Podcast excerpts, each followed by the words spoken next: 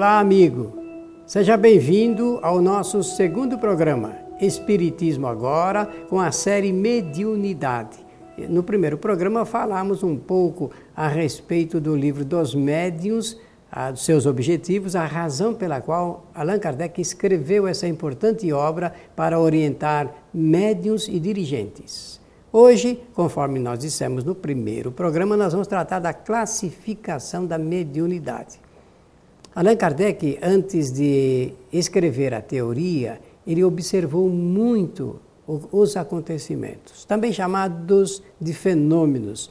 E chamamos de fenômenos porque não ocorrem normalmente na vida das pessoas, são extraordinários. Então, o nome são fenômenos mediúnicos. Ele observou as comunicações, as manifestações dos espíritos, e depois de verificar bastante e de fazer bastantes experiências, Allan Kardec escreveu essa obra para orientar os médiums e também os dirigentes espíritas. E classificou a mediunidade, então, didaticamente, em duas grandes áreas, uma delas chamada mediunidade generalizada e a outra chamada ostensiva. Vamos explicar bem o que é isto para facilitar o nosso entendimento. Tanto faz a mediunidade como o médium. Existe um médium ostensivo e um médium generalizado.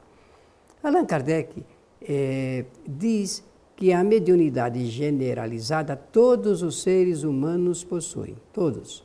Todos somos médiums generalizados, mas tem uma parte da população que é médium ostensivo. O que vem a ser isto? É quando Allan Kardec pôde verificar que além da pessoa ser generalizada, também ela pode servir de intermediária aos espíritos, possui a faculdade mais bem patenteada, que, cujos fenômenos ocorrem sem nenhum defeito, nada que possa comprovar o contrário fica evidente que ela está se comunicando com os espíritos desencarnados.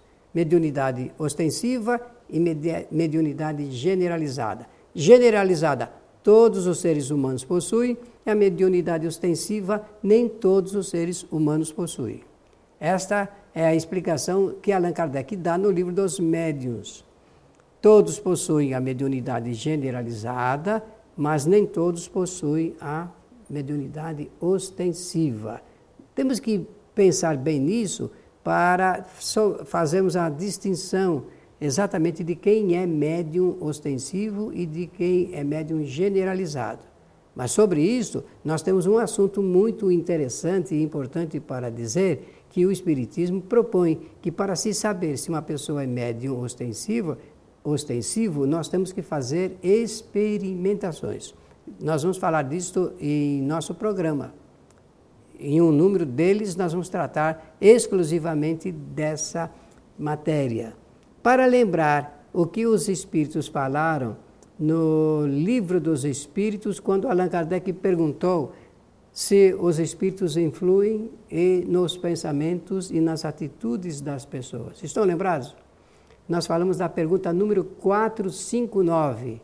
Essa pergunta ela é importante porque nós temos que saber como é que é possível os espíritos realmente influírem no pensamento e influenciarem nas atitudes das pessoas. Exatamente pela existência da faculdade chamada mediunidade. Todos os seres humanos possuem, de maneira generalizada, o que significa que todos podem receber influência, influências e influenciações dos espíritos. Todas as pessoas.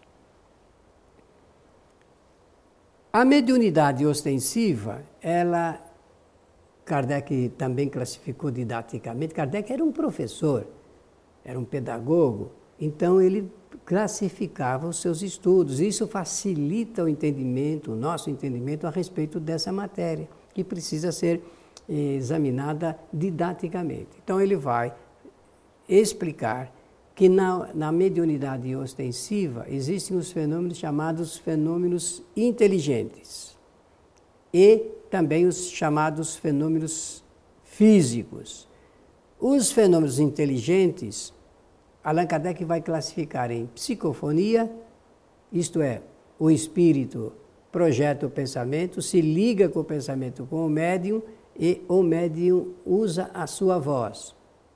Podemos dizer que o espírito usa a voz do médium pela sua vontade e ele então pode trazer a comunicação, psicofonia. A psicografia, o espírito, pelo mesmo processo, chama-se inteligente, pelo mesmo processo, entra em comunicação com, com o médium, o espírito entra em comunicação com o médium, projeta os seus pensamentos e o médium escreve a sua comunicação. Comunicação do espírito através da mão do médium que escreve.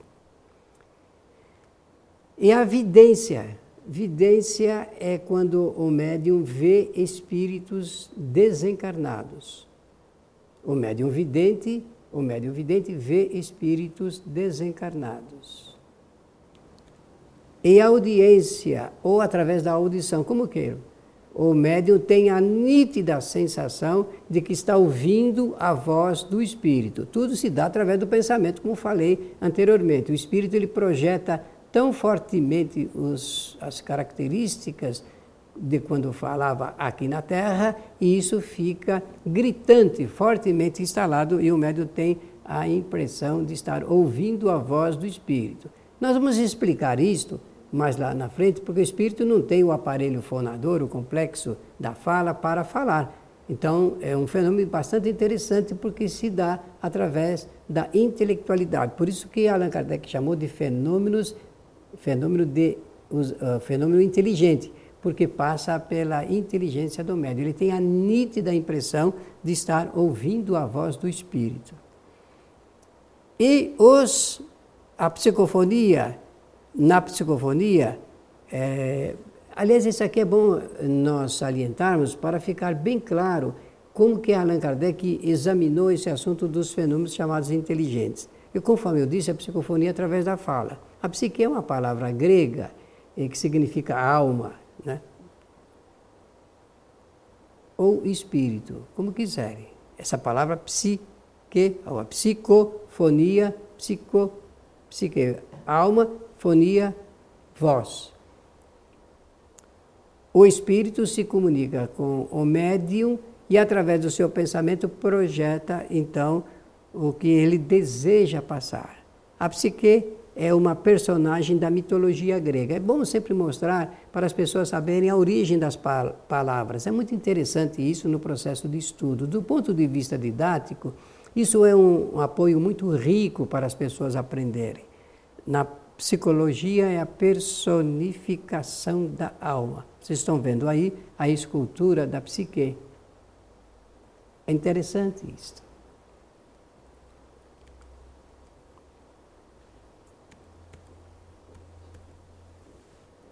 A, na psicofonia, então o espírito ele projeta o seu pensamento, o médium capta o pensamento do espírito e através da fala ele exterioriza a voz o que ele pretende, o que o espírito pretende. Milhares de pessoas no mundo inteiro, milhares, são médiums psicofônicos Muitas das vezes isso ocorre sem que o médium perceba esta ação. Na psicografia, como o efeito é inteligente, acontece a mesma coisa. A pessoa escreve e o escreve o pensamento do espírito desencarnado. Espírito desencarnado.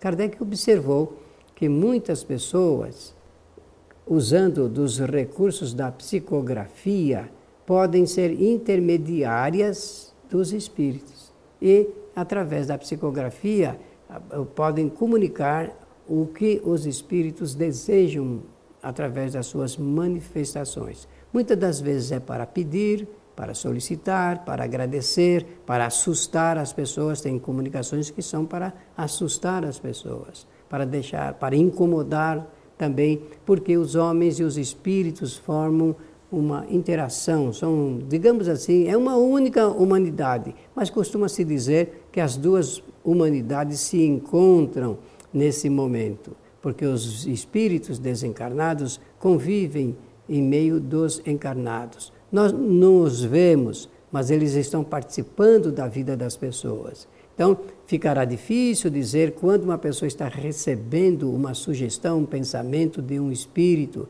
e quando está obedecendo essa sugestão, esse pensamento também. É importante eh, mostrar como o Espiritismo apresenta essa questão do ponto de vista da finalidade.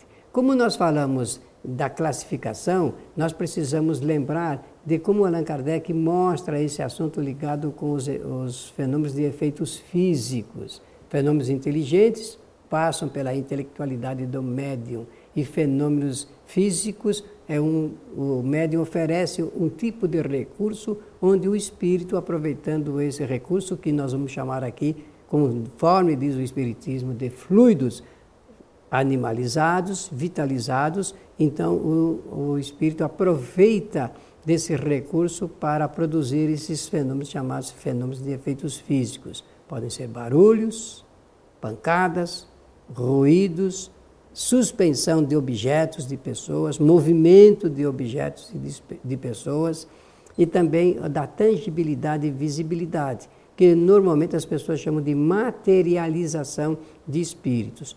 Todos esses fenômenos nós vamos falar aqui em nosso programa, vamos demonstrar como é que funcionam, como é que os espíritos agem para poder produzi-los. E por que, que isso acontece na vida das pessoas? As razões pelas quais ocorrem fenômenos de efeitos físicos e também ocorrem fen chamados fenômenos de efeitos inteligentes. Fenômenos inteligentes, psicofonia, psicografia, audiência ou audição e também a vidência. E fenômenos de efeitos físicos, barulhos, ruídos, pancadas, suspensão de objetos, de pessoas, movimento de objetos, de pessoas. Nós vamos dar alguns exemplos do que acontece na casa ou nas casas das pessoas com esse recurso de movimentação de objetos que assustam, muitas pessoas ficam assustadas também. E da materialização. Quando é que acontece a materialização? Como é que o espírito pode materializar-se? O que é que ele produz? O que é que ele faz para poder materializar-se? E por que é que faz isso?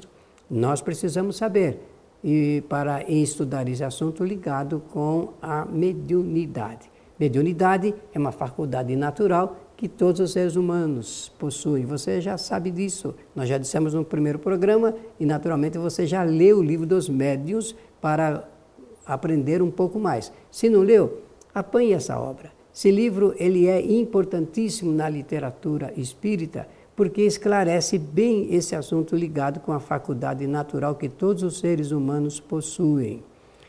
Vamos deixar os, as informações restantes para o nosso próximo programa. Pela sua atenção generosa, queremos agradecer e também convidá-lo para reassistir o nosso curso sobre o Espiritismo, Fundamentos do Espiritismo www.espiritismoagora.com.br. 37 reuniões onde nós apresentamos as informações de Allan Kardec nos, nas suas obras importantes. Muito obrigado e até o nosso próximo programa.